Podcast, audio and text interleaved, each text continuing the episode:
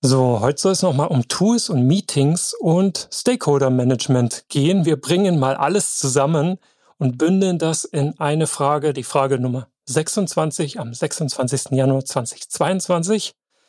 Was ist dein präferierter Kommunikationskanal? Fragezeichen.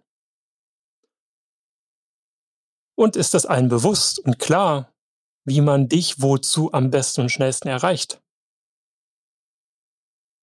In meinen Augen ist diese Frage eine absolute Schlüsselfrage, um Dringlichkeit und Wichtigkeit in deinem Projekt zu steuern und auch in gewisser Weise Kommunikationsregeln auszulegen.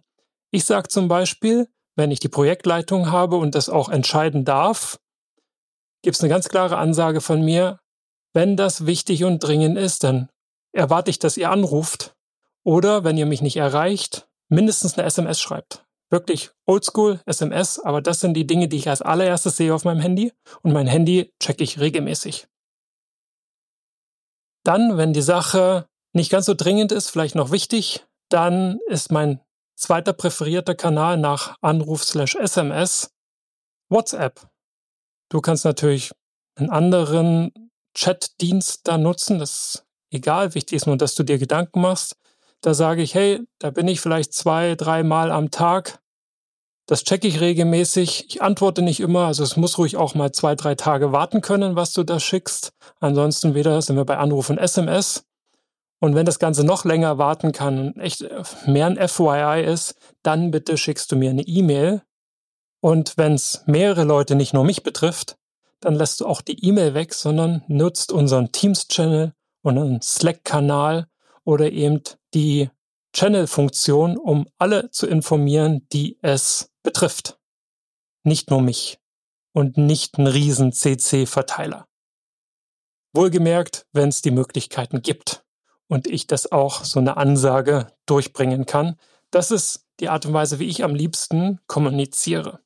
Und ich denke, es ist wichtig, diese Erwartung zu teilen und es öffnet auch die Tür dahingehend, dass andere mit dir teilen, wie sie denn erwarten, mit dir zusammenzuarbeiten bzw. zu kommunizieren.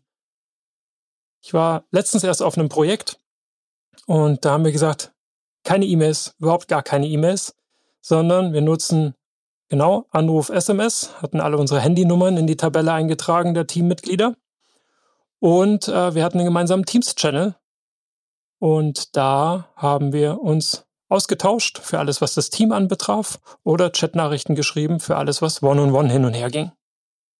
Nur wenn es wirklich dringend und wichtig wurde. Gleichzeitig dann ging es um einen Ad-Hoc-Anruf.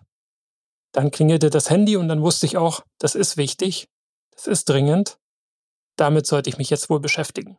Weil die Partei auf der anderen Seite sieht das ganz genauso und weiß auch, was es bei mir auslöst. Und deswegen die Frage an dich, was ist dein präferierter Kommunikationskanal?